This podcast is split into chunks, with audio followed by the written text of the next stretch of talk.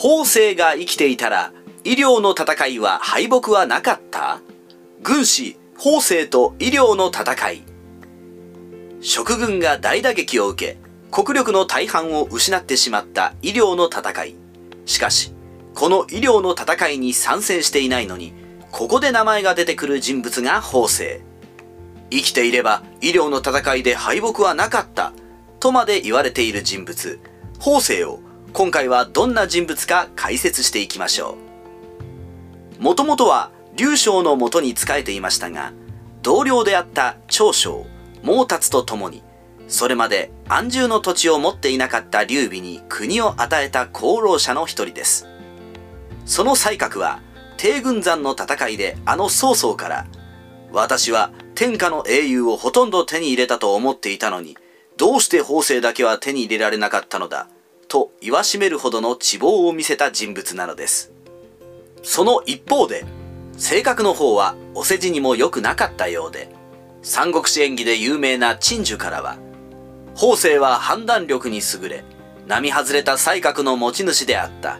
しかし特性について称賛されることはなかったと言われています。簡単に言うと頭はすごくいいけど性格がすっごく悪いということですね。ちなみに義の武将で同じく軍師である帝育閣下と並べられていたりもします。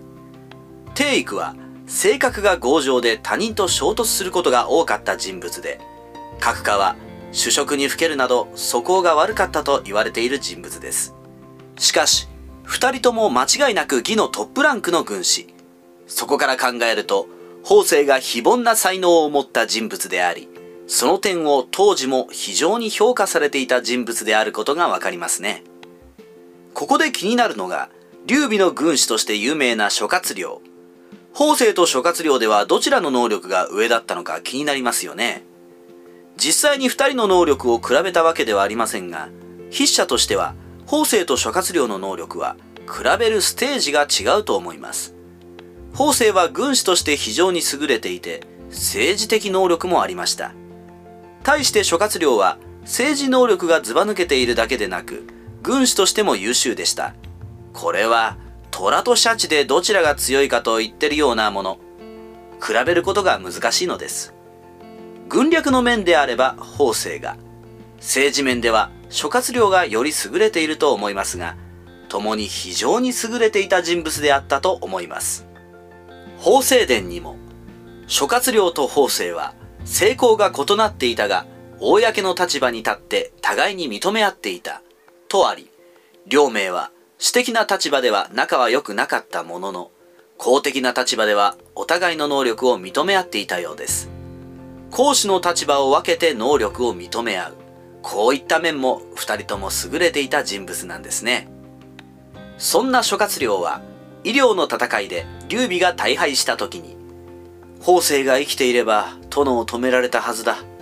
止められなくても今回ほど被害は大きくなかっただろうと言っています。法政は劉備を諌めることができた数少ない人物と言われ帝軍山で気が立って撤退を聞き入れなかった劉備を冷静にさせ撤退させることに成功しています。劉備自身が法政に対して信頼を置いていただけでなく法政自身も劉備の抑え方もっと言うと扱い方をよく理解していた節があります。このことから法政が生きていれば医療の戦いでの敗北はなかったと言われることがあります。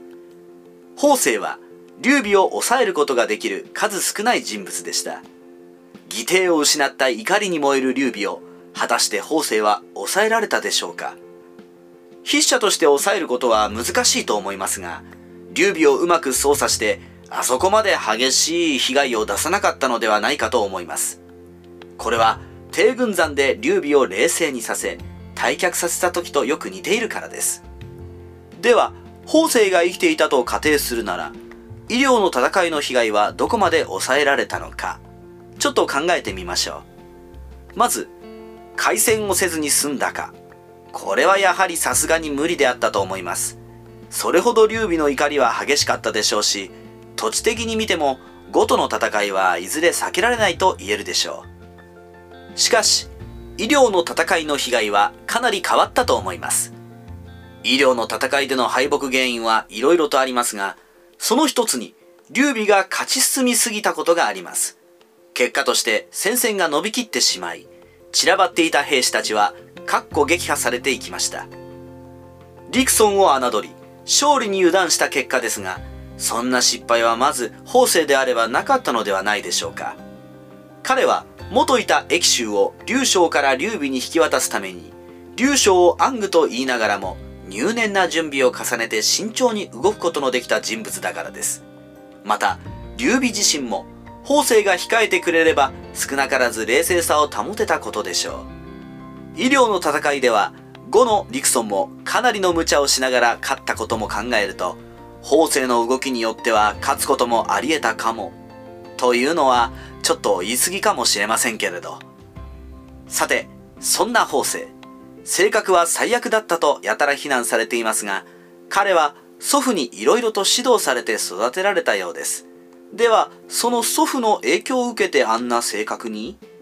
と思うかもしれませんが、その祖父は、死父と周囲に呼ばれ慕われていた人格者だったそうな。彼の執念深く陰湿とも言える性格は一体どこから来たんでしょうかね。